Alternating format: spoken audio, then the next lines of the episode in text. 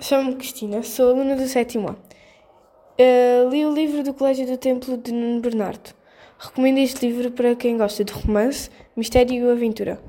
O livro fala sobre uma menina chamada Sara, de 15 anos. Vai para um colégio de poderes. O poder dela é ver o mau futuro das pessoas.